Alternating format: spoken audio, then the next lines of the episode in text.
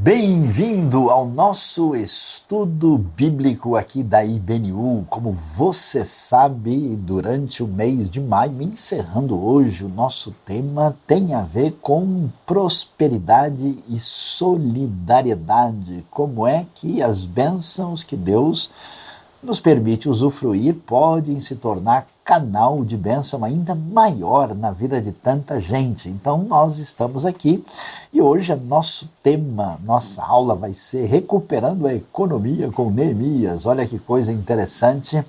E como nós temos feito aqui, interagindo com experiências internacionais, né? nós já falamos com gente querida nossa que está lá nos Estados Unidos.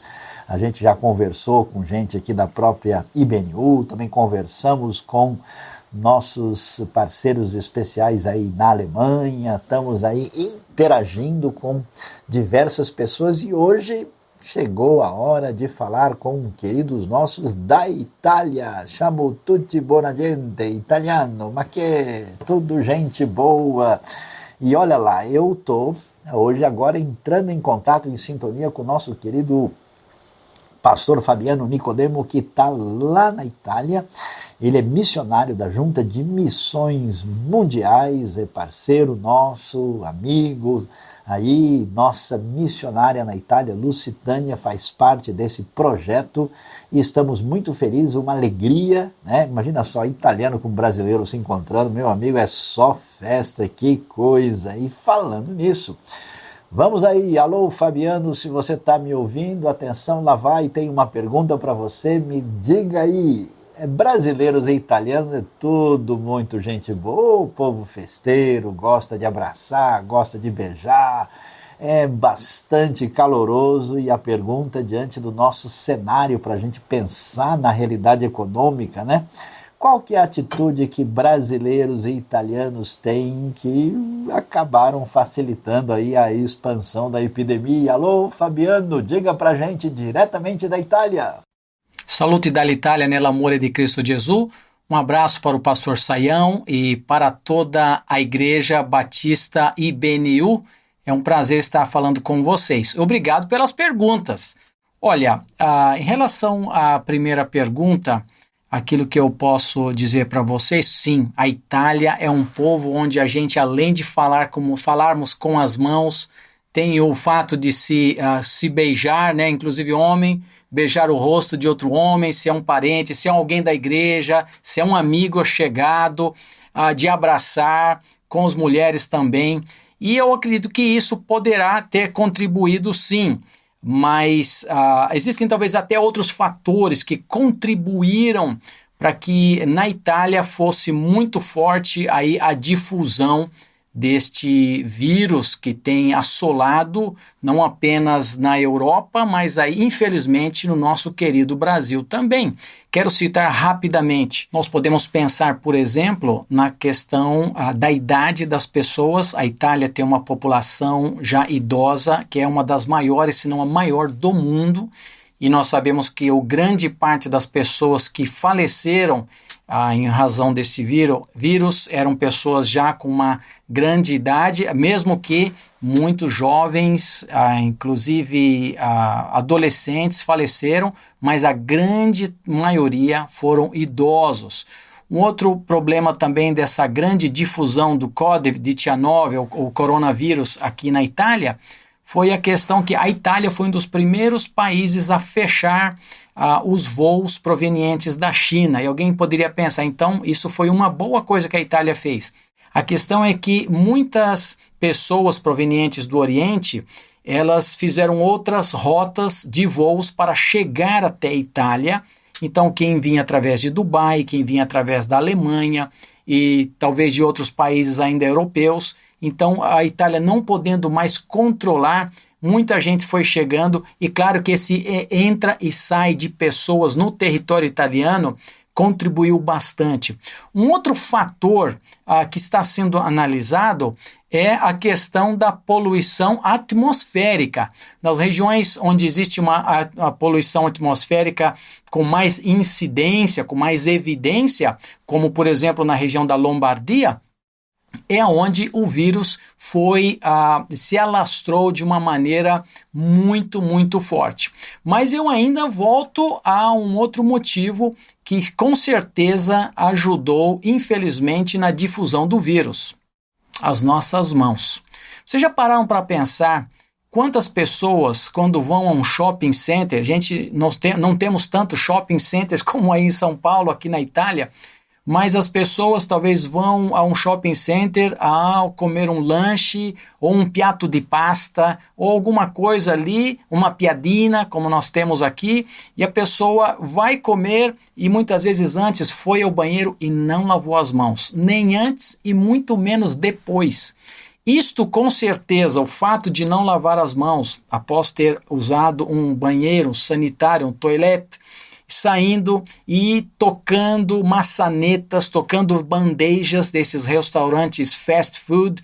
Com toda certeza, isso ajudou e muito a alastrar. O fato que o povo é muito caloroso ajudou, mas eu acredito que em parte porque se nós pensarmos em outros países europeus, por exemplo, a Suécia, na Suécia vocês sabem que cresceu bastante também o número, e eles não são, digamos assim, um povo ah, no que diz respeito às saudações tão afetuosas ou tão calorosas como o povo italiano, mas ali também teve essa difusão. Então o que, que nós precisamos fazer? Lave a mão para se livrar do vírus e do bicho papão. Grazie bambino, obrigado, muito obrigado, Fabiano, de fato, italiano, brasileiro, tem coisa parecida boa e tem coisa que precisa de atenção. Mas, uh, Fabiano, o que acontece é o seguinte: o Brasil está num momento mais complicado agora, a gente está indo meio para o momento do pico da crise aqui.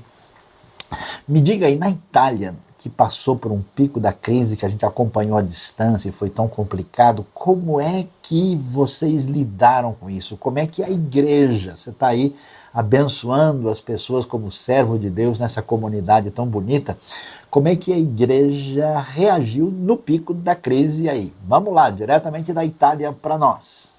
Os nossos maiores e principais desafios é se relacionar com a própria igreja de Jesus.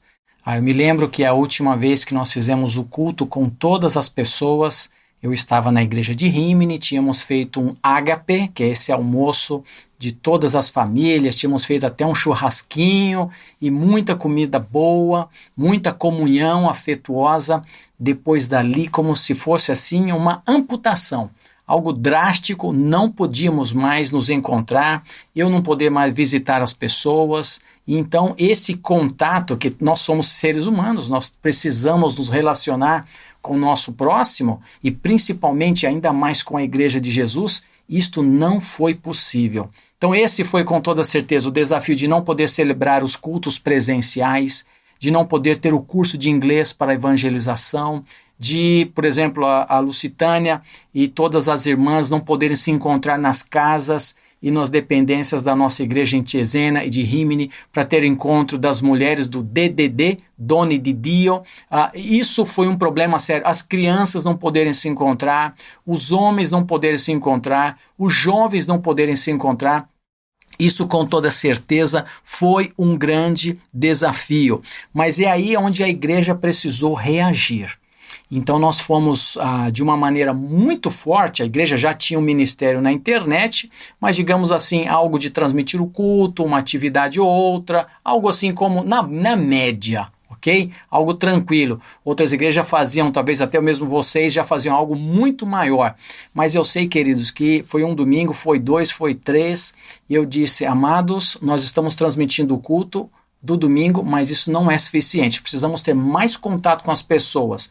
E nós temos de, de alguma forma, passar a palavra, o coração da igreja. Então, há, há, nós não podemos estar juntos, ou seja, ah, porém, a igreja continuou sendo igreja, porque não é o local, não é o templo, não é o edifício, mas nós somos a igreja e a igreja continuou a trabalhar de uma maneira muito intensa, fazendo encontros de oração todos os dias de manhã, às sete horas da manhã, com muita gente participando, pessoas enviando os pedidos de oração e estudos bíblicos, momentos de oração durante a noite, os cultos. E uma coisa legal foi essa interação onde diz: vocês gravem em casa. Ah, eu não sei gravar, então vamos aprender junto. Então, ensinando à distância como fazer uma gravação de áudio, de vídeo, e eu também aprendendo a fazer streaming aqui de casa, porque eu não podia me locomover, não podia sair de casa para ir até a, ao templo, né, onde nós temos um pouco mais de espaço, então eu num cantinho bem pequeno em casa,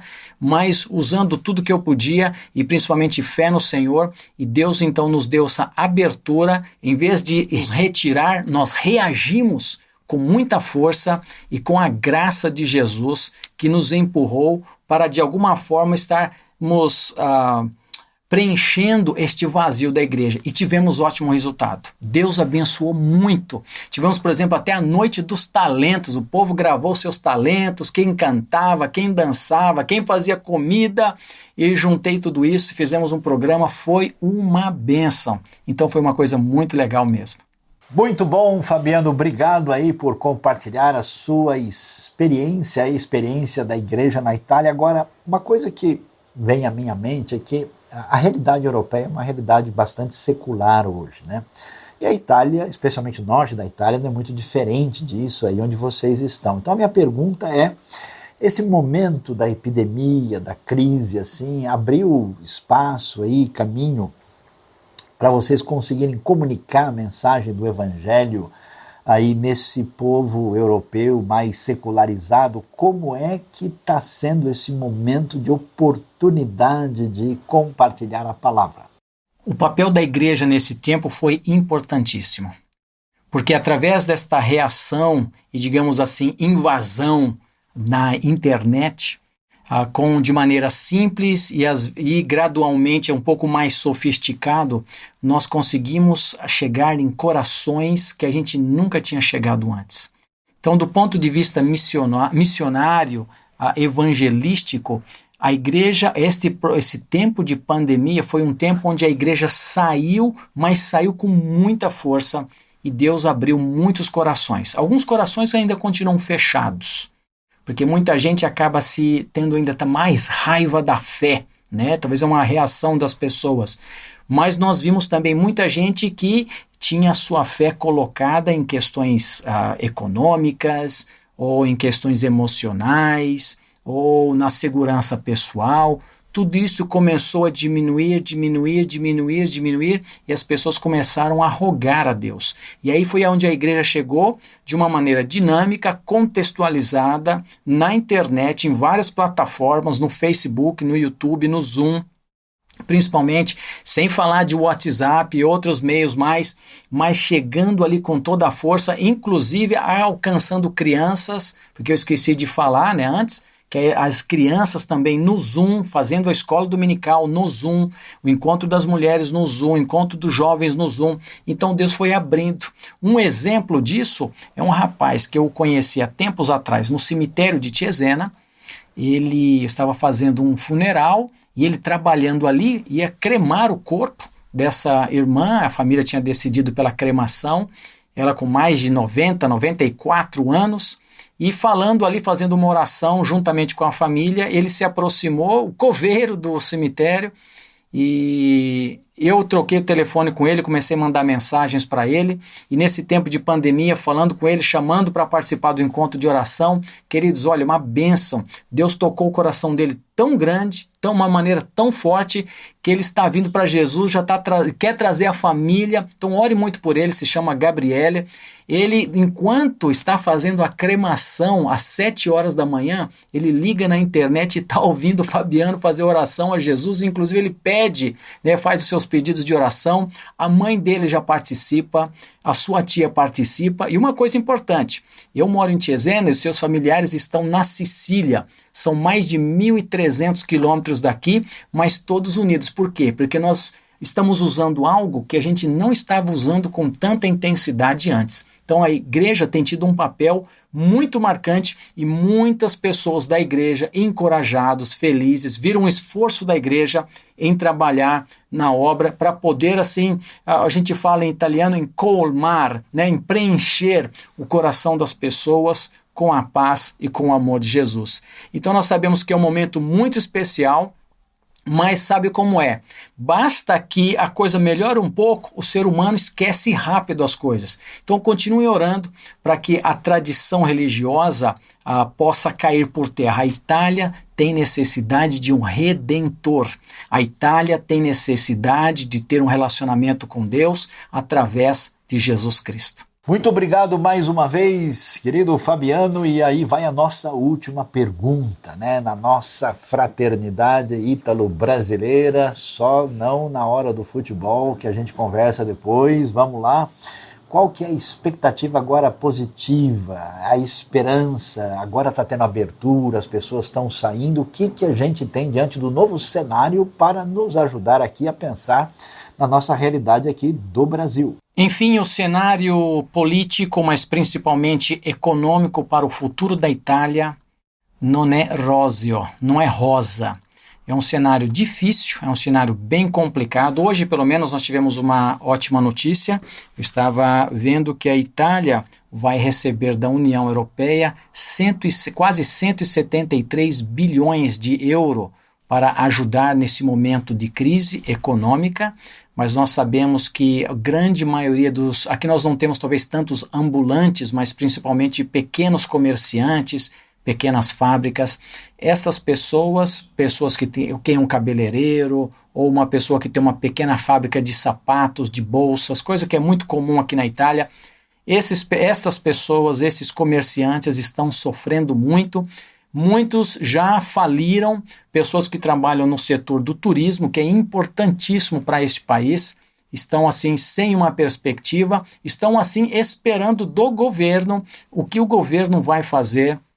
Se o governo vai estender a mão, vai depender agora se esse valor, né, muito alto que está chegando da comunidade europeia, da União Europeia, se vai ser administrado de maneira equa e pode chegar abençoar a vida de tantas pessoas, mas orem pela Itália, orem pela Europa. É uma situação de, difícil e o maior problema, querido, sabe o que é também? É que o custo de vida vai aumentar. O simples gesto de talvez ir tomar, prender um café, não prender um espresso, tomar um café, o que é muito culturalmente assim, algo muito presente na vida das pessoas. Ah, andiamo a prender um café. Então as pessoas vão tomar um cafezinho. O café com certeza já aumentou e vai aumentar mais. Quer dizer, no final das contas, a, a pessoa, a, o indivíduo, vai acabar pagando a conta de todo este corona. Mas independente disso, nós continuamos a confiar no Senhor, a esperar nele e eu agradeço imensamente por esta oportunidade e que Deus abençoe todos vocês. Deus vi benedica nell'amore de Jesus. Muito bem, agradecemos de coração, pastor Fabiano, que Deus abençoe a Itália, abençoe o Brasil e que nos dê grandes oportunidades servindo a Deus. E vamos lá, hoje é hora de estudar aí, entendendo essas variáveis, tudo isso, a realidade de como é que a gente lida com a economia na hora de recuperá-la, porque é exatamente o momento pós-pandemia, o momento uh, de começar a pensar como é que vai ser a restauração futura. Vamos aprender, a Bíblia tem coisas interessantes para nos ajudar a pensar em termos de prosperidade, solidariedade, economia bem fundamentada. Então, hoje o assunto é com nosso amigo Neemias aprendendo a recuperar a economia, porque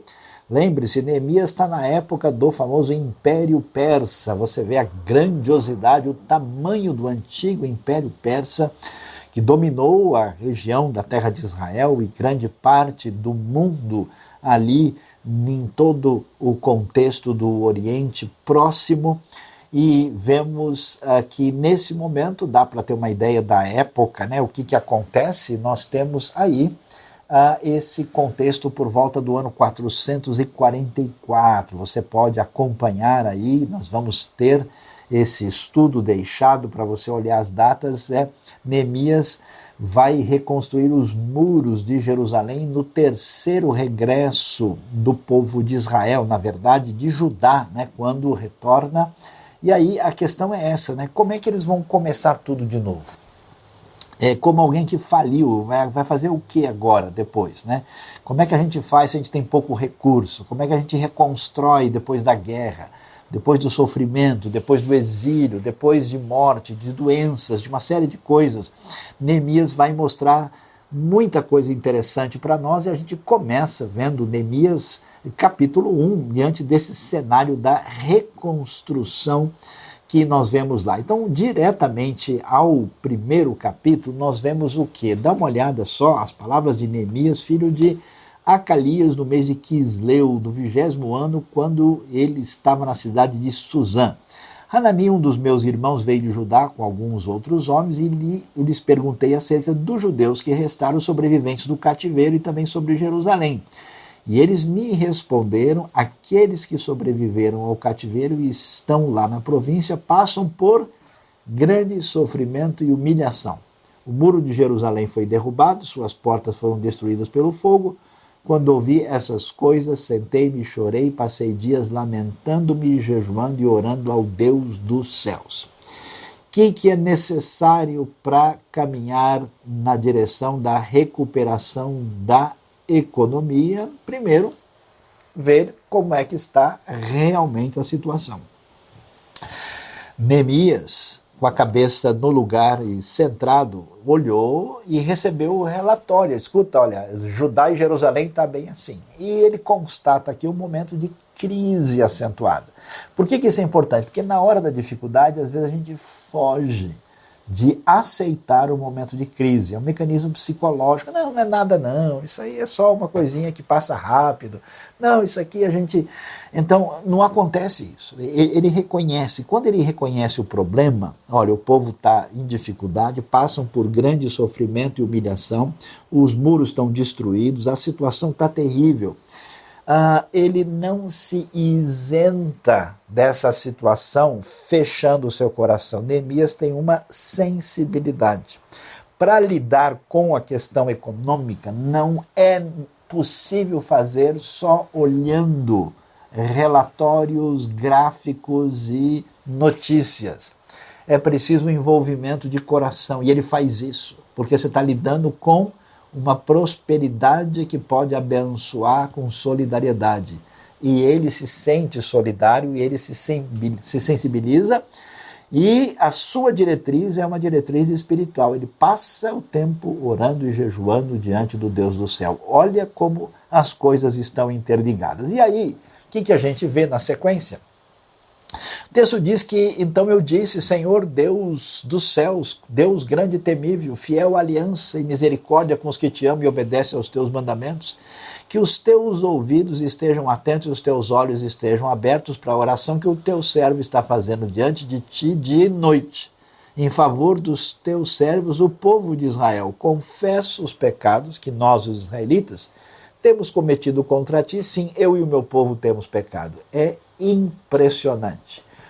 Quando é que a gente age errado na hora de recuperar a economia? Quando cada um pensa no seu próprio umbigo. Eu vou defender o meu. Eu quero saber da minha loja. O que me importa é a minha empresa. O que importa é o meu emprego. O que importa é o meu olhar político. O que importa é a minha posição pessoal. Neemias não faz isso. Ele se volta para Deus e é interessante. Ele podia muito bem dizer: Ó oh, Deus, eu estou sofrendo injustamente pelos pecados dos meus avós que trouxeram a gente para esse momento tão difícil da nossa história. Ele não faz isso. Ele é, age de uma maneira a incluir-se. Então, se a gente quer fazer alguma coisa para o benefício do mundo, do Brasil, da cidade, nós precisamos ter esse senso de comunidade. Não tentar dizer, olha, tá assim por culpa do fulano e entrar numa postura de, de, de oposição, de polarização, né? Todo mundo tá todo mundo junto. É como quem está viajando num barco, né? Não adianta a pessoa falar, olha, esse pedaço do barco aqui é meu, né? Se entrar água lá, vai atingir todo mundo. Então a gente precisa estar tá junto, e isso é interessante que Neemias está junto até com quem não tem mais nada a ver, que já morreu, ele se inclui naqueles que haviam falhado diante de Deus, mesmo que isso fosse coisa da outra geração. E a sabedoria da Bíblia continua ajudando a gente a estudar com Neemias como trabalhar melhor nossas economias. No mês de, Visan, de Nisan, capítulo 2, No vigésimo ano do rei Artaxerxes, na hora de servir-lhe o vinho, levei-o ao rei. Nunca antes eu tinha estado triste na presença dele, por isso o rei me perguntou: Por que o seu rosto parece tão triste se você não está doente? Essa tristeza só pode ser do coração. Com muito medo eu disse ao rei que o rei viva para sempre. Como não estaria triste o meu rosto se a cidade em que estão sepultados os meus pais está em ruínas e as suas portas foram destruídas pelo fogo? O rei me disse: O que você gostaria de pedir? Então orei ao Deus dos céus. Uau! Que coisa impressionante! Neemias sabe conversar. Ele está numa situação de influência política. Você que está me ouvindo, que tem algum tipo de influência sobre os outros, Veja como a sua vida pode ser canal de bênção para as pessoas de carne e osso. Pense nelas acima de tudo. Por quê? Neemias vai trabalhar de uma maneira que ele vai colocar a política a serviço do projeto, não o projeto a serviço da política. Ele vai procurar o rei, ele vai conversar com o rei. Aliás, ele tinha um bom contato, o rei abriu espaço e ele entrou. Mas ele não entrou pensando, puxa, o rei quer saber como é que eu estou, vou aproveitar aqui para poder, né, quem sabe, conseguir um cargo melhor, do copeiro plus. Né? Eu vou tentar ser a pessoa mais abençoada, eu vou querer agora. Não, ele, ele viu a oportunidade para fazer com que os recursos do reino fossem direcionados para lidar com o problema, e é interessante porque ele conversa de maneira direta ele conversa de maneira respeitosa e conversa de maneira muito definida com o rei. É muito importante nesse momento a gente saber falar. Veja, porque quando está difícil, a gente precisa reorganizar as coisas, a pessoa fala bobagem, a pessoa se entrega a sentimentos negativos, ela perde o tom, ela bate de frente com o outro, ela deixa vamos dizer, a instabilidade dominar o seu coração. E como é que a gente conserta isso? Falando de modo correto na hora certa para produzir resultados positivos. Olha lá. Olha, quer uma dica? Se você vai falar coisa que não deve, ou vai postar coisa que não deve, ou vai mandar mensagem que não deve, a gente tem que tomar cuidado. Saiba falar pouco, que quem abre muito a sua boca acaba fazendo bobagem. Pense antes de falar, seja definido, né? Fale a coisa que importa. Às vezes a pessoa vai conversar com a gente, fala, fala, fala, e não chega onde precisava. Evite a crítica ácida, porque está todo mundo enfrentando dificuldade, com problema, e aí na hora do vamos ver, a pessoa vai lá e derrama né, aquele lado cascavélico da língua, assim, né, aquela, aquela mordida indevida. Né? Não pode, né? Seja ponderado, equilibrado, né? não entre num processo de, de, de, trazer mais dor nessa situação e fale na hora certa. A gente vê que Neemias tem essa sabedoria porque, segundo a Bíblia, as nossas palavras constroem o mundo. Quando você elogia uma pessoa, reconhece, agradece, pede desculpas, é, conversa direito, a gente consegue resolver qualquer situação. Olha só a sabedoria da Bíblia na sequência. O texto diz que Sambalate, o Oronita, e Tobias, o oficial Monita, ficaram muito irritados quando viram que havia gente interessada no bem dos israelitas. Quando, porém, Sambalate, o Oronita, agora o verso 19, Tobias, o oficial Monita e Gesem, o árabe, souberam disso, zombaram de nós, desprezaram-nos e perguntaram: o que vocês estão fazendo?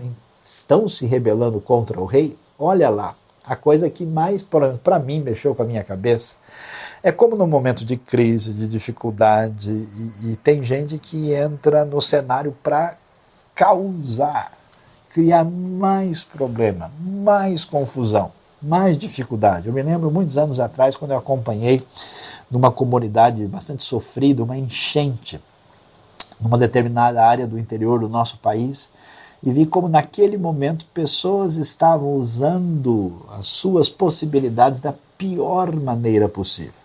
Portanto, atenção, preste atenção, não se desanime. Sabe por quê? Porque você vai ter oposição sempre. Quer dizer, quando Neemias está lá trabalhando para reconstruir, tirar o povo da crise, trazer de volta a economia, sempre tem uma galera do mal Sempre tem uma pessoa que está dizendo que não deve, criando problema, essa oposição está lá. Mas eu fico impressionado, sabe por quê? que Neemias não diz isso. Você que está comprometido com a verdade, comprometido com o bem, com o benefício de todos, que está se esforçando da maneira correta. Às vezes eu sei que é difícil, é estressante, está cheio de sambalate no caminho. Né? Fala para o sambalate, vai sambar para lá, quero distância de você. E mantenha o seu ânimo forte, firme, inabalável, porque isso é muito importante. Olhando a sequência dos ensinamentos de como é que a gente pode tirar forças para construir a realidade econômica, a gente vê o capítulo 6 mais adiante dizendo: Por isso enviei-lhes mensageiros com esta resposta: Estou executando um grande projeto e não posso descer. Por que parar a obra para ir encontrar-me com vocês? Eles me mandaram quatro vezes a mesma mensagem e todas as vezes eu lhes dei a mesma resposta. Veja só uma reconstrução aí mais ou menos do que seria o tamanho da cidade de Jerusalém, o perfil na época em que Neemias está trabalhando. O que, que ele faz? Ele sabe manter o foco. Por que, que isso é importante? Porque às vezes você vai fazer alguma iniciativa, pesquisou, tentou, trabalhou, pensou, aconselhou direitinho, vai lá, mas aí vem gente querendo falar, querendo entrar no meio e você se perde. E eu conheço muitas pessoas que deixaram o trem passar e perderam a oportunidade. Eles não conseguem manter o foco, né? são dispersivos demais. E veja o que acontece com Neemias: é isso. O pessoal está lá, peraí, ele tem que se concentrar na obra. Eu fico imaginando aí a luta de profissionais de saúde agora trabalhando para salvar vidas. Às vezes dá vontade de hum, realmente ouvir conselhos numa outra direção. Às vezes a gente acha, ó, nem vale a pena tentar fazer nada porque não há o que fazer. Neemias mantém firme a sua direção, ele mantém o foco e preste atenção, é a hora de saber vencer a oposição nós vamos ter excesso de discurso negativo, discurso que não mostra esperança, tom além da necessidade indevido. Eu fico impressionado, mesmo nesse momento, eu estava vendo agora esses dias que o crescimento nosso no ambiente, no contexto agropecuário foi, foi positivo, houve crescimento mais do que no ano anterior, no meio da crise. Houve crescimento até de investimento, tem tanta coisa boa acontecendo que a gente precisa alimentar a nossa diretriz com todo cuidado, com toda atenção, com toda obediência ao bom senso e à sabedoria, mas com o foco positivo. E olha lá a sequência do texto. A gente vai ver que na caminhada, Neemias tem de novo aquele importante senso de comunidade.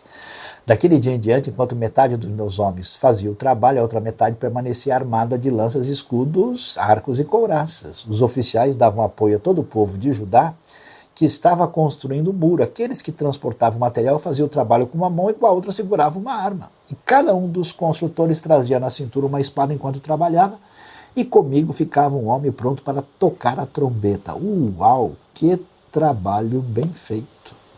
Olha só que coisa, essa, essa postura de comunidade sabe fazer o quê? Ter a tarefa dividida. Se todo mundo ficar de boa, com a cabeça no lugar e a gente conseguir organizar as igrejas, as comunidades, as pessoas de bem e cada um conseguir fazer a sua parte, controlar o seu ânimo e definir, a gente consegue. Neemias conseguiu fazer a coisa de uma maneira que era impossível. Imagina, o homem mora lá longe, lá na, na Pérsia, e ele vai lá para ajudar e começa a trabalhar com esse pessoal desanimado, em dificuldades, e a gente vai ver isso é muito importante. Como é que a gente levanta qualquer situação? Precisa de organização para enfrentar a tensão, como disse o professor Saião. É muito importante. E aí a gente vê como é que ele. Olha, pessoal, nós temos dois problemas. Vai ter o pessoal que vai invadir aqui e bagunçar tudo, precisamos pensar em segurança. Então todo mundo aí vai com a espada para lidar com qualquer necessidade. E o pessoal está construindo, precisando de um alarme geral, um anúncio para todo mundo. Ó, aqui está o rapaz que vai tocar a trombeta. Tudo muito organizado. Veja que coisa interessante. Na sequência do livro, a gente às vezes não pensa assim, né?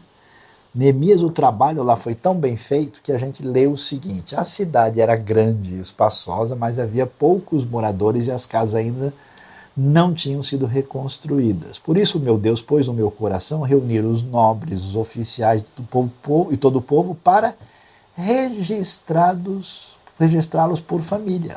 Encontrei o registro genealógico dos que foram os primeiros a voltar, assim estava registrado ali. O total dos registrados, 42.360 homens, além dos 7.337 servos e servas que havia entre eles também 245 cantores e cantoras.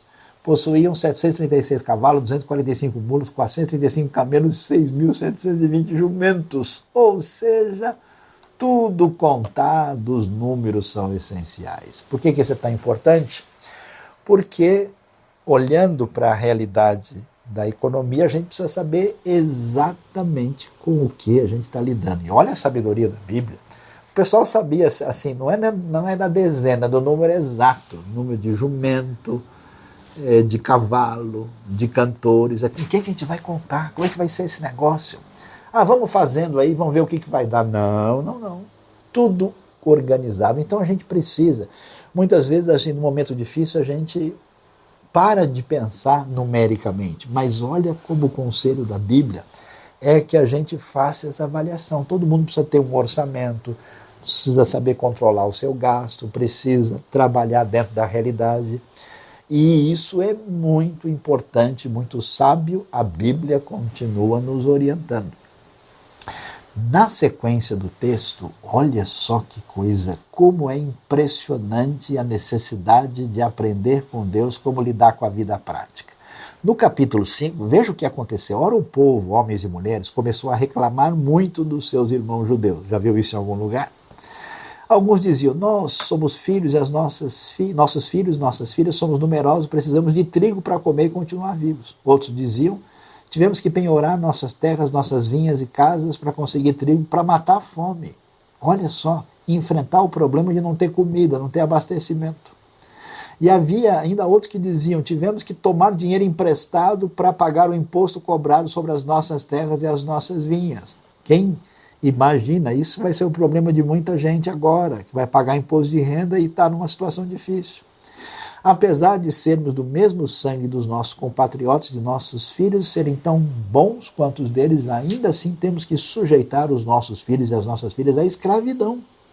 E de fato, alguns de nossas filhas já foram entregues como escravos, não podemos fazer nada pois as nossas terras, nossas vinhas pertencem a outros. Que coisa terrível! Quando ouvi a reclamação, Neemias está dizendo, a essas acusações fiquei furioso. Fiz uma avaliação de tudo, então repreendi os nobres oficiais, dizendo: vocês estão cobrando juro dos seus compatriotas. Por isso convoquei uma grande reunião contra eles e disse: na medida do possível, nós compramos de volta nossos irmãos judeus que haviam sido vendidos aos outros povos. Agora vocês estão até vendendo os seus irmãos assim eles terão que ser vendidos a nós de novo. Eles ficaram em silêncio, pois não tinham a resposta. E ficaram sem resposta. Eles responderam: Nós devolveremos tudo que você citou e não exigiremos mais nada deles. Vamos fazer o que você está pedindo. Olha que coisa. Sabe o que acontece na crise? Perigo de exploração. É isso que aconteceu. O pessoal está no sufoco. Eles saíram da condição de dominação estrangeira, estão tentando reconstruir a vida e sempre tem gente de plantão numa condição melhor que se aproveita para explorar os outros. Não é a prosperidade que traz solidariedade ou generosidade, é a prosperidade marcada por maldade. É hora de todo mundo dar um tempo. Calma aí, se você tem um imóvel e você não conversa e não sabe reduzir o aluguel, se você tem uma exigência sobre alguém numa condição mais difícil, você não é capaz de abrir espaço e negociar. Ah, se você tem lá uma pessoa que depende de você, você não tem um mínimo de bom senso e misericórdia, se a gente não está junto, o que, que a gente faz? Produz mais pobreza e miséria. E a coisa foi tão feia para a gente perceber que o ser humano é o mesmo ser humano em tudo quanto é lugar e se ele não age como os princípios da diretriz de Deus, vira uma loucura. O que, que acontece lá? A gente vê esse crescimento de pobreza e miséria que depois se voltam. Claro que vai se voltar contra essas pessoas que produziram esse contexto, esse ambiente. Então veja como é sério e a gente precisa aprender com Neemias, senão não vamos caminhar bem com a nossa economia, porque todo mundo está junto no mesmo barco. E aí, o texto da palavra de Deus de Neemias continua nos ensinando e nos diz: Então eu disse aos nobres, aos oficiais, ao restante do povo: a obra é grande e extensa. A tarefa de recuperar a economia é enorme.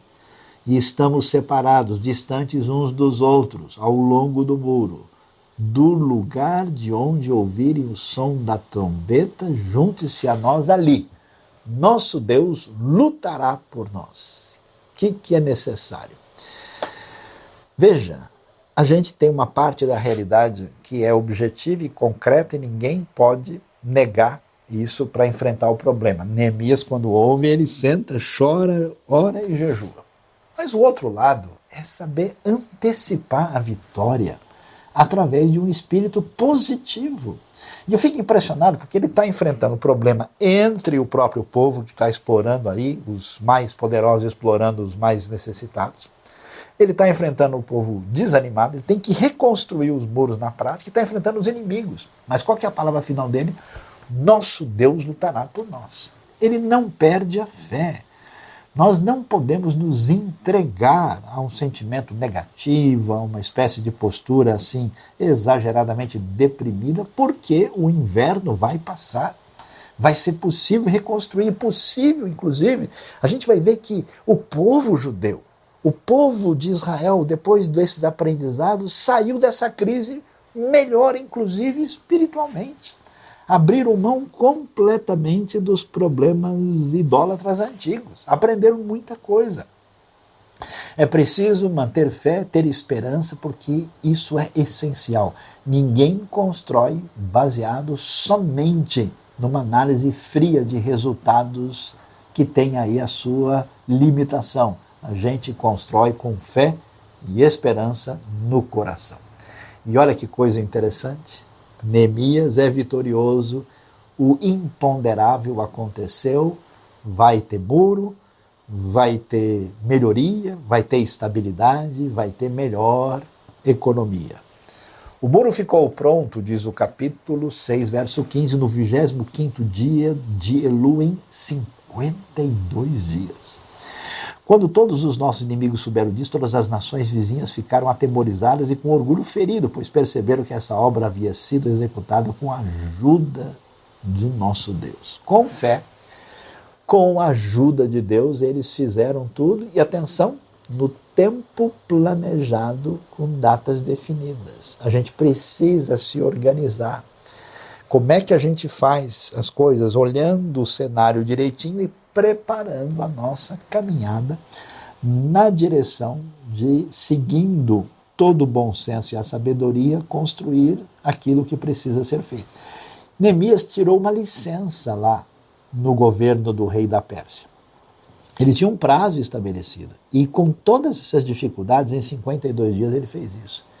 É impressionante como a gente pode, com tato, com bom senso, com fé e com atenção, e com uma análise precisa das coisas, saber caminhar de forma a tirar proveito muito positivo da crise, e isso funciona quando a gente consegue planejar e consegue definir as coisas com atenção e detalhe. O texto prossegue e vai dizer que nesse cenário todo, o que, que vai acontecer? É a hora da crise chegar no resultado mais importante de todos. Neemias reuniu todo mundo e diz que ele leu a lei de Deus em alta voz, desde o raiar da manhã até o meio-dia, de frente para a praça, em frente à porta das águas, na presença dos homens, mulheres e outros que podiam entender, e todo o povo, atenção, ouvia com atenção a leitura do livro da lei. Tem uns que ouvem de qualquer. Está ouvindo, deixa, deixa acabar, né? Não, agora, opa, o que foi que ele disse mesmo? Esdras abriu o livro diante de todo o povo e este podia vê-lo, pois ele estava num lugar mais alto. Né? Daí que vem a nossa tradição do púlpito, lugar central do livro da lei. E quando abriu o livro, o povo todo se levantou. Olha o respeito à palavra divina. Esdras louvou o Senhor, o grande Deus, e todo o povo ergueu as mãos e respondeu: Amém, Amém. Então eles adoraram o Senhor prostrados, o rosto em terra. Que coisa! Qual é o nosso problema para a vida? Veja, a Bíblia não é um livro esotérico. A Bíblia é um livro de direção para a vida. Os princípios de Deus, a sabedoria da palavra, estão nas páginas sagradas. Eu fico preocupado quando vejo tanta gente escutando o conselho de tudo quanto é lugar que ele acha segundo a sua escolha e não para para prestar atenção aos conselhos detalhados da Bíblia para a gente guardar o coração, saber se relacionar com os outros, lidar com a crise interna, externa e como é que a gente conduz a nossa realidade pelos princípios de Deus. Agora, na hora de ter que restaurar tudo, de reconstruir, o que, que acontece no livro? Todo mundo parou para prestar atenção no que diz o livro da lei. Essa é a sua oportunidade, é hora de você fazer o mesmo. E caminhando para o desfecho do nosso ensino de hoje, nós vamos ainda ler que no capítulo 5, verso 14, o texto diz o seguinte: além disso, desde o vigésimo ano do rei Artaxerxes, quando fui nomeado governador deles na terra de Judá, até o trigésimo segundo ano do seu reinado, durante 12 anos, nem eu nem meus irmãos comemos a comida destinada ao governador. Mas os governantes anteriores, aqueles que me precederam, puseram um peso sobre o povo e tomavam dele 480 gramas de prata, além de comida e vinho. Até os seus auxiliares oprimiam o povo. Mas por temer a Deus, não agi dessa maneira. Ao contrário, eu mesmo me dediquei ao trabalho neste muro. Todos os meus homens de confiança foram reunidos ali para o trabalho e não compramos nenhum pedaço de terra. Além do mais, 150 homens entre judeus do povo e seus oficiais comiam à minha mesa, como também pessoas das nações vizinhas que vinham visitar-nos. Todos os dias eram preparados à minha custa um boi, seis das melhores ovelhas e aves, e cada dez dias, a cada dez dias eu recebia uma grande remessa de vinhos de todo tipo. Apesar de tudo isso, jamais exigi a comida destinada ao governador, governador, pois eram demasiadas as exigências que pesavam sobre o povo. Lembra-te de mim, ó meu Deus, levando em conta tudo o que eu fiz por este povo. O que, que a gente descobre em Neemias? O que a gente precisa fazer agora? Olha só, em Neemias, para recuperar a economia, a prosperidade se transforma em generosidade. Ele estava na posição de um dos homens mais importantes do mundo. Ele podia, vamos dizer, cumprir a sua tarefa burocraticamente, mas ele age com altruísmo ele está numa situação que aquilo que vem, ele, ele consegue produzir uma mesa farta para poder distribuir com os outros. O pessoal, imagina, se, se, às vezes né, as pessoas se preocupam se alguém vem comer na minha casa, vai comer mais, vai ter para todo mundo. E tinha 150 que chegavam lá para o almoço e está tudo certo. Altruísmo definido, uma consciência do momento. Quer dizer, Neemias, você, meu amigo, você é representante do rei da Pérsia. Você merece esse seu salário. Você está. Como assim? Agora você vai se privar de alguma coisa por causa do momento? Não, Neemias tem consciência. Eu não vou querer a dieta de governador nesse momento. Muita gente está precisando de bom senso nessa hora, porque a pessoa gasta mais do que pode, tem um padrão de vida que ele não tem mais condição de sustentar não mexe com as suas despesas, não reorganiza a vida, falta sabedoria para o momento que nós vemos a diretriz no livro de Neemias. E aí a gente percebe como isso tem um desdobramento favorável para a economia, porque exatamente a partir dele é que se garante alguma coisa favorável né, para as próprias pessoas em situação de necessidade. Exatamente através do procedimento dele é que os impostos que são recolhidos no Império Persa não são gastos indevidamente para coisas desnecessárias e podem ser aplicados em outras áreas, em vários lugares do mundo. Recurso muito bem aplicado trouxeram resultados favoráveis para a sociedade, para a nação, para as famílias e para as pessoas. E a coisa muito especial que fecha o nosso momento de estudo e o nosso mês de estudo, a gente vê que a prosperidade de Neemias não é uma prosperidade apenas física, material, é uma prosperidade do coração, do relacionamento dele com Deus. A prosperidade começa quando o Deus, dono de toda a riqueza do universo, nos abençoa poderosamente na nossa vida, com sua graça, com seu perdão e com a sua bênção, e isso nos faz criaturas incapazes de fazer isso de verdade, nos faz amar, nos direciona na atitude de beneficiar e abençoar gratuitamente os outros, e aí a gente vê de fato que Neemias, na hora de indicar a economia, a gente descobre que de fato a prosperidade virou generosidade. Deus abençoe a sua vida, nosso coração, para que a gente aprenda essa tão valiosa lição. Um abraço Fique conectado conosco, divulgue os nossos ensinos, a nossa mensagem e esteja aí em sintonia aqui com a IBNU, que é a sua casa, mesmo estando tantas vezes longe fisicamente de você. Você foi abençoado por este vídeo, por esta mensagem? Inscreva-se no canal, aperte o sininho e você ficará sabendo das novas mensagens e reflexões Ribeirinho.